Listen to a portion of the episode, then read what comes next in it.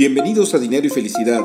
Tu servidor Alberto Tobar te invita a reflexionar sobre el coaching de vida y las finanzas personales, con el único fin de que te sea útil para alcanzar tus objetivos y sueños.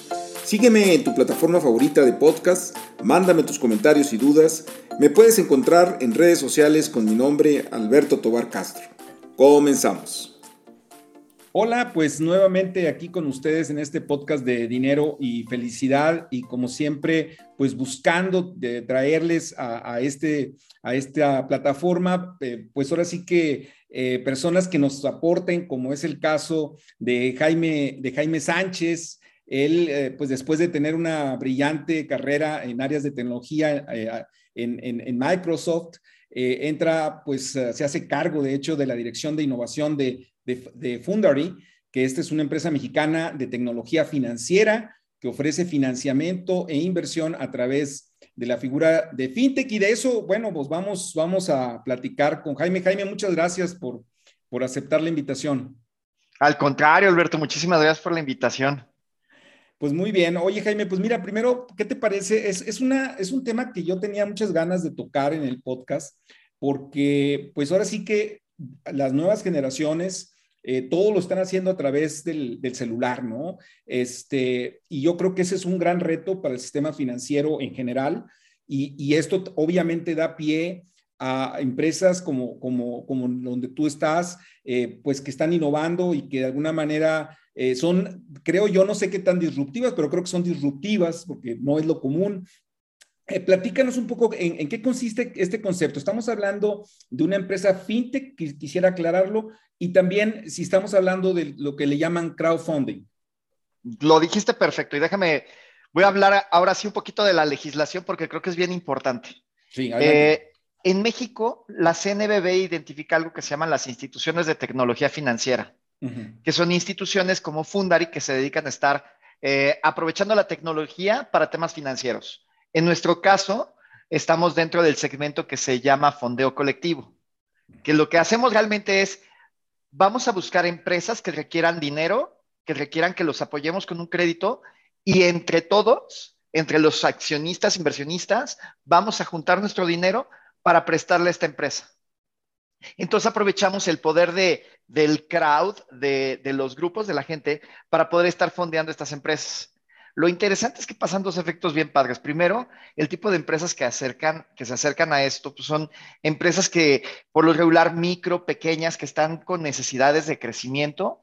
Y por el otro lado, inversionistas que dicen, oye, pues yo tengo allí un dinerito y me gustaría ganar un poco más, ¿no?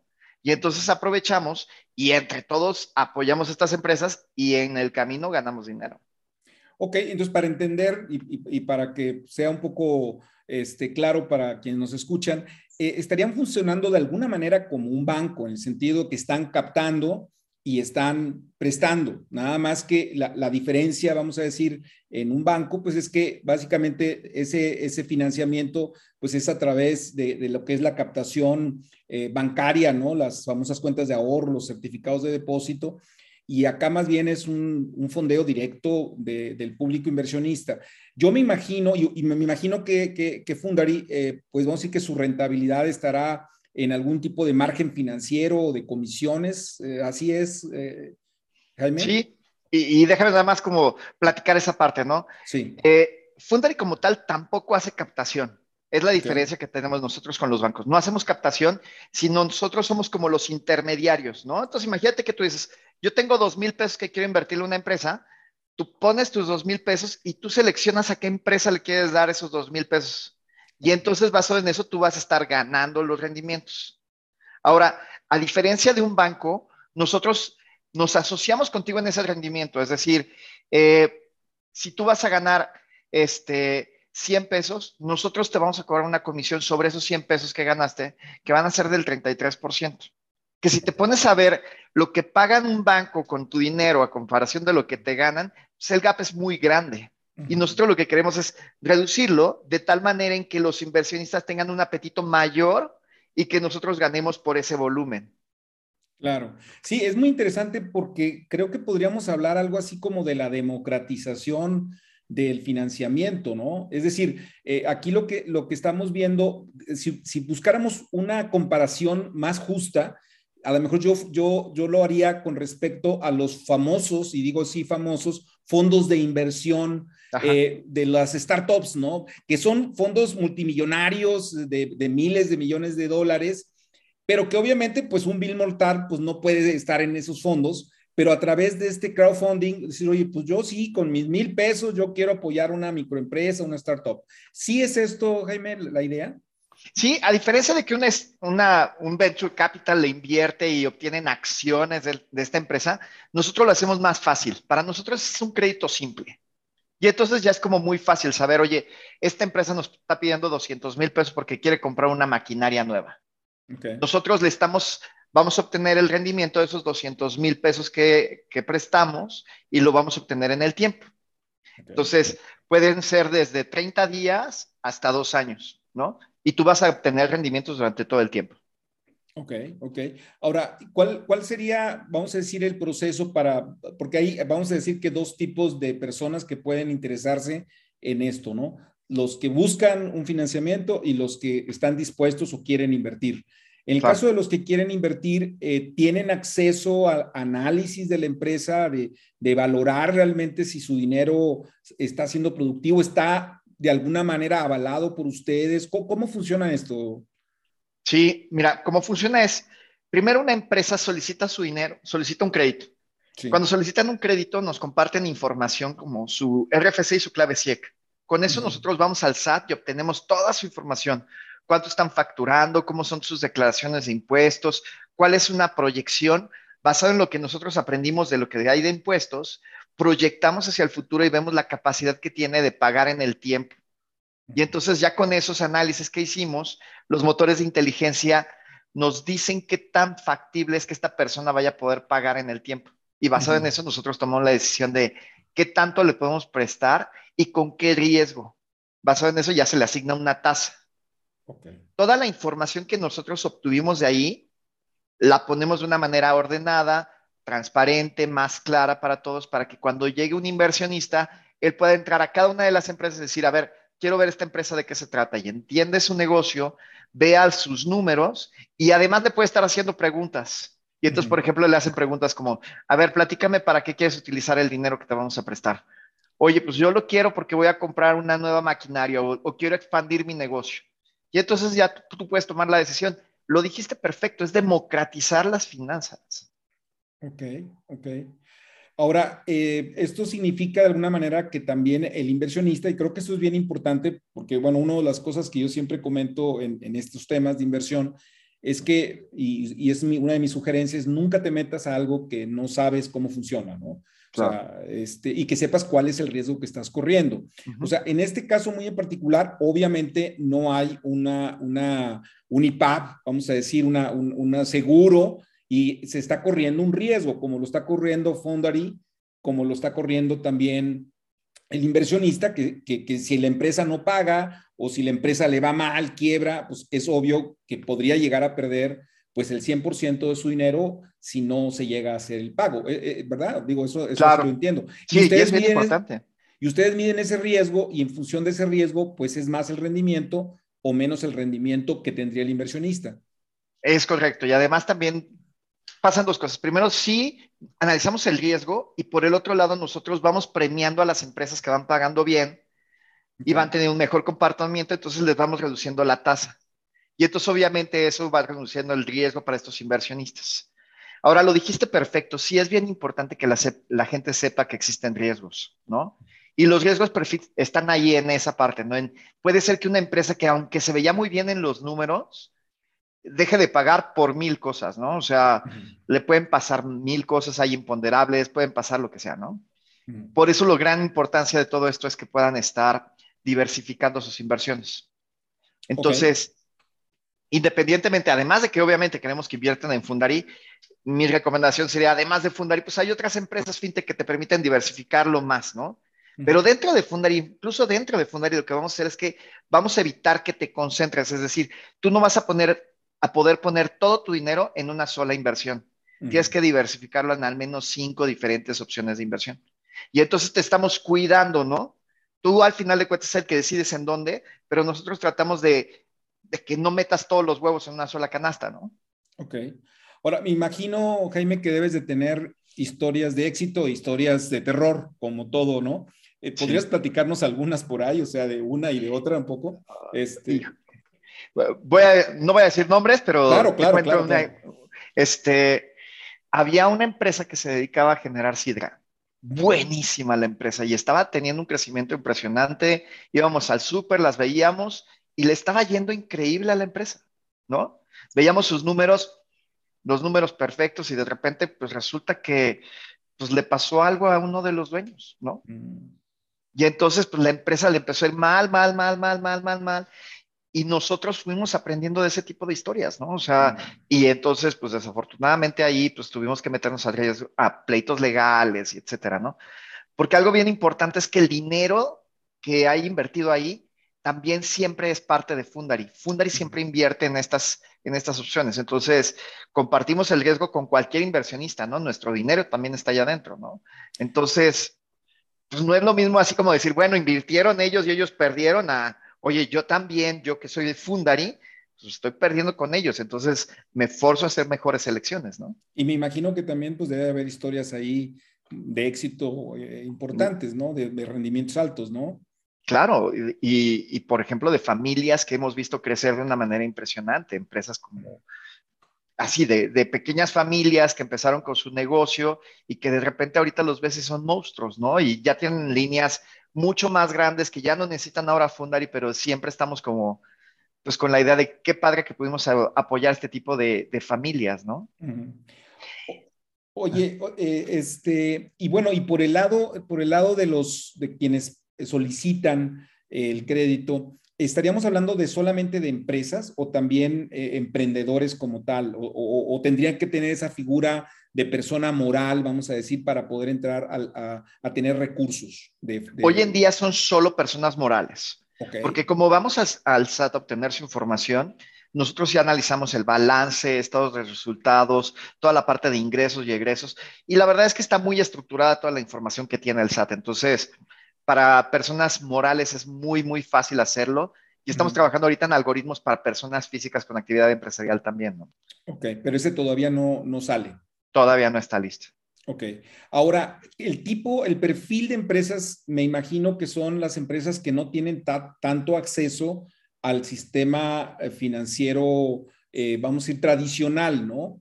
Este, porque sí, eh, tuve la oportunidad de entrar por ahí a la página de ustedes todo, y bueno, y tienen un, un, CAT, pues que sí está alto si lo comparas a lo mejor con un crédito empresarial a través de la banca tradicional, ¿no? Y ahorita te platico dos cosas. Primero, eh, cuando tú estás hablando de la parte de por qué personas morales, fue precisamente por lo que estamos diciendo, ¿no?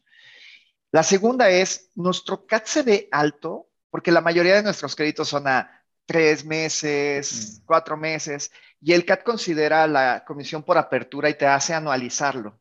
Entonces, si tienes una comisión por apertura de tres años, pues tu. CAT se va a ir como al setenta y tantos por ciento si solamente utilizaste el dinero tres meses. Okay. Pero hacemos algo nosotros bien padre que, que, lo consideramos bien justo.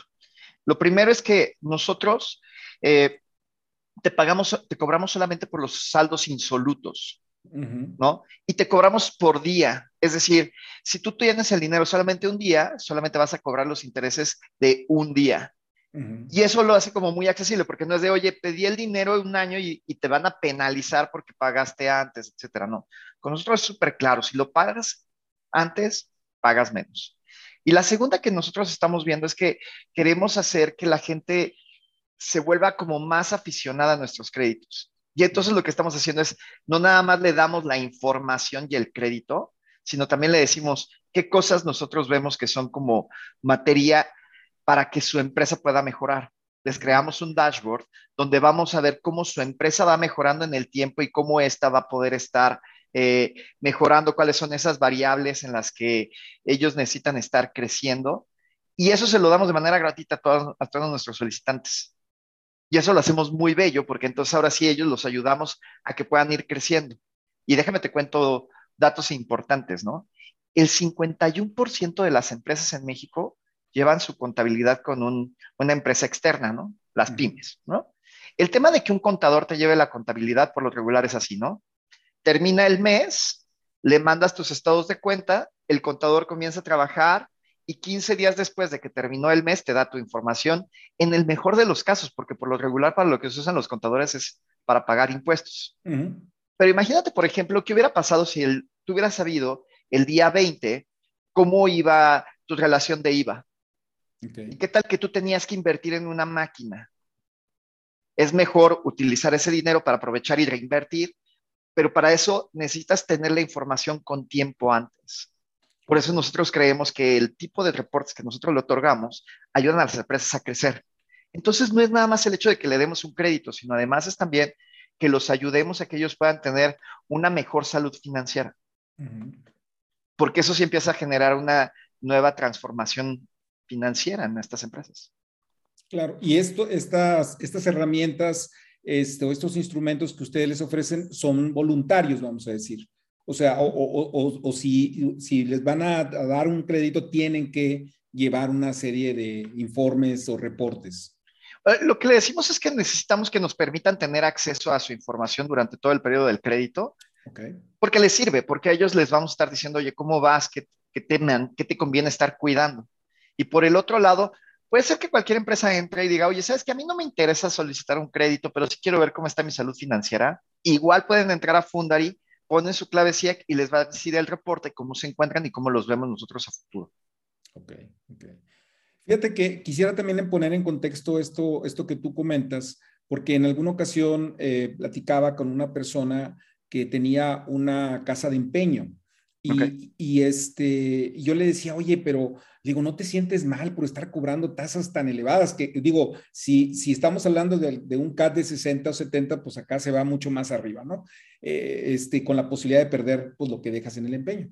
Y me decía esta persona, me dice, mira, lo que pasa es que las personas que llegan acá conmigo llegan eh, muy apuradas, o sea, llegan muy apuradas porque pues, van a sacar a alguien del hospital o porque no tienen para pagar eh, la raya para sus trabajadores o este, entonces, lo que sí creo yo que tenemos que reconocer también de estas alternativas es que, pues, de alguna manera solucionan eh, situaciones muy apremiantes a veces del, del, inversionista, este, que tiene, para poder mantener su negocio y sobrevivir, pues requiere un financiamiento porque tiene que comprar, como dices tú, la máquina o tiene que pagar, eh, tener eh, capital de trabajo, este, y se necesita de alguna manera financiamiento, aunque sea caro en algún momento dado, ¿no? Sí, y déjame te platico algo de eso, que es muy triste, ¿eh? Pero la mayor fuente de financiamiento de las pymes en México es la tarjeta de crédito. Y hay bancos que tienen un CAT del 112%. Y tienen lo que le pagan a los, a los inversionistas que se llama el GAT, la ganancia anual total, que te dicen que es del 4%, que de inicio ya es menor a los CETES. Y en letras chiquitas abajo te ponen menos comisiones, menos impuestos y el GAT total es de menos 2%. Entonces, yo creo que lo que se vuelve injusto es cuando no tienes claridad en lo que realmente está pasando.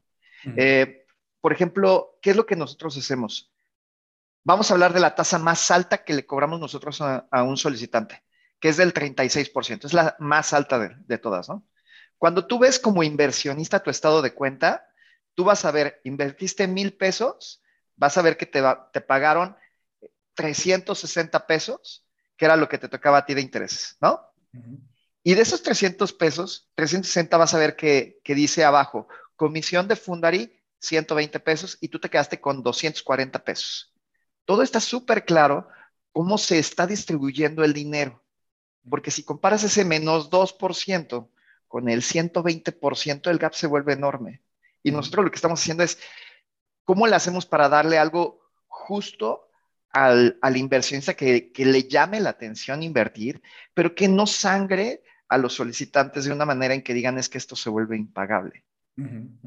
Y comparado con lo que estamos diciendo, que si la fuente principal de financiamiento a las que tienen acceso los, las pymes son las tarjetas de crédito, pues creo que estamos en una muy buena posición. Somos una alternativa que les da acceso que no tienen normalmente este tipo de empresas. Definitivamente, y, yo creo que siempre, eh, pues el hecho de que ahora todo tenga, todo sea más sencillo a través de los dispositivos móviles eh, para poder hacer las operaciones y, y poder invertir. Hay mucha gente que, me ha preguntado, oye, ¿dónde invierto? Y pues siempre obviamente está el tema del riesgo, ¿no? Es decir, bueno, obviamente menor riesgo, pues menor tasa, más riesgo, pues más tasa, ¿no? Este, Y aquí se convierte en una, en una alternativa. Ahora, para, también para eh, cultura financiera, Jaime, ¿Qué significa que seas fintech? ¿Qué significa que haya una legislación? Porque a veces se piensa que es lo mismo. O sea, yo agarro mi celular, entro a una aplicación y, ah, pues eh, aquí invierto, ¿no? Pero ¿qué seguridad tengo de que está respaldada? ¿Qué tanto sí, qué tanto no? Eh, ¿qué, me podrías decir de eso? Lo primero es que la, ley fintech hizo un muy buen trabajo en hacer que se profesionalizaran todas las, las fintechs. ¿No? ¿Qué es lo que pasó con nosotros? Nos pusieron procesos para hacer el análisis de cada una de estas empresas, poner todas nuestras matrices de riesgo. Teníamos que hacer un análisis tecnológico súper completo para garantizar que nuestra infraestructura sea súper segura. Eh, en fin, pasamos muchos de los procesos que prácticamente pasan todas las autoridades, todas las entidades financieras del país. Entonces, reguladas, pues. Entonces, nuestros contratos están publicados en en la CNBB, tú puedes entrar también a, cualquier, a cualquier parte de las páginas del gobierno y buscas Fundari y Fundari va a aparecer. Entonces, sí, tienes la certidumbre de que hubo un respaldo o un conocimiento de la Secretaría de Hacienda de México y de, el, este, y de la CNBB para que nosotros puedan decir, oye, pues sí es una institución que cumple con los estándares que nosotros tenemos para crear una institución financiera. Entonces, eh, creo que podría ser una, buena recomendación eh, a la audiencia el que si va a, interactuar con, una fintech, primero verifique si es fintech, es decir, que esté regulada, que esté registrada, que de alguna manera pasó todo este proceso que tú, que tú comentas, este, antes de poder invertir, porque luego también hay muchas aplicaciones este, pues extranjeras, que no, no, no por eso son malas, ¿verdad? Pero, pero que de alguna manera pues no tienen el respaldo de las autoridades mexicanas, ¿no? Este, o, tú qué opinas de esto, Jaime? Totalmente, o sea, yo lo que les diría es entren a Conducef y pongan el nombre de la, de la empresa con la que van a estar haciendo, porque hay muchísimo ruido. O sea, por ejemplo, ahorita que hablaste de esas empresas internacionales, ¿no? Eh, hay muchas empresas que están haciendo tipo esquemas Ponzi, ¿no? Así de, este, pon tu dinero, invita a tus amigos y, entre todos, y vas ganando dinero. Pero el tema con ese tipo de, inversiones que parecieran inversiones milagro, pues es que pues el último en salirse va a ser el que va a perder y por lo regular el último en salirse siempre terminan siendo pues los que menos conocen, los que invirtieron la mayor cantidad porque veían que era mucho dinero y no entendían los riesgos y al no tener un respaldo en México, pues la verdad es que están jugando con todo su dinero, ¿no? Claro, claro. Híjole, pues súper interesante, Jaime, este, muy, muy interesante. Eh, eh, si alguien tiene interés de, platicar con ustedes o de, enterarse más, ¿cómo, cómo, puede, cómo pueden este, hacerlo, Jaime? Eh, directo en la página en fundari.com, ahí hay una parte de chat y hay alguien que los pueda atender, o me pueden mandar un correo a mí en jaime.fundari.com, fundari es con Y al final, y yo con gusto los atiendo. Perfecto. Oye, pues bien interesante. Este, no sé si quieras agregar algo más. Yo creo que va a haber tema para otras charlas posteriormente. Este, no sé si creas que hay algo que se quedó en el tintero que quieras agregar, Jaime. Yo, fíjate, cuando fue el tema de la pandemia, nosotros tuvimos un repunte, creíamos que la gente iba a pedir más dinero y realmente lo que pasó es que se incrementó el número de inversionistas. Ok porque la gente tenía más espacio para investigar, porque leían más, porque entendieron lo que funciona, lo que era el mundo de, del crowdfunding. Entonces yo lo que les diría es investiguen, chequen, lean. Hay una gran oportunidad de poder estar haciendo que tu dinero valga más y sobre todo de una manera muy inteligente. Entonces, Fundary definitivamente es la opción y es la que siempre voy a vender porque es mi bebé. claro, este, Pero la verdad es que hay muy buenas opciones en el, en el mercado y la verdad es que creo que la conciencia financiera definitivamente está evolucionando en México. Oígame, y, en esto que comentas me, llama la atención lo que tú dices porque también creo que el perfil de los, de los crowdfunding son también diferentes, entiendo. O sea, tú ahorita tiene, me, estás, me estás diciendo, hablando de un crowdfunding em, mucho más establecido, donde estás revisando las empresas, eh, tiene ciertas exigencias, vamos a decir, para, para poder aceptarlos. Pero hay algunos eh, crowdfundings que no, no es tan así, o sea, yo puedo eh, como, como startup pedir eh, y, hacerlo de manera muy informal, ¿no? vamos, lo, hay también, para que tengan cuidado también en dónde están entrando, ¿no? Claro, y no es que sean malos, ¿eh? o sea, todo, hay, hay diferentes tipos de crowdfunding. Hay uno que es de regalías, ¿no? Este, inviertes conmigo y, y, yo te voy a dar algo de dinero, ¿no? La otra es de copropiedad, donde tú te haces accionista de la empresa. Eh, la de deuda, que es la de, la de nosotros, y la otra es como de, este, olvide, el nombre, pero piensa, por ejemplo, en fondeadora. Yo tengo una necesidad porque se enfermó uno de mis, de mis hijos, entonces ayúdenme. Y entonces así es como se, se, se funciona en este tipo de proyectos, ¿no? Entonces, eh, por ejemplo, tú puedes, hay como 11, creo que son 11 las fintechs de crowdfunding en México que ya están autorizadas. Entonces, por ejemplo, eh, una de copropiedades, vamos a juntar nuestro dinero y vamos a comprar ese edificio y vamos a empezarlo a, a rentar, ¿no? Entonces, hay muchos tipos. Hay cuatro tipos.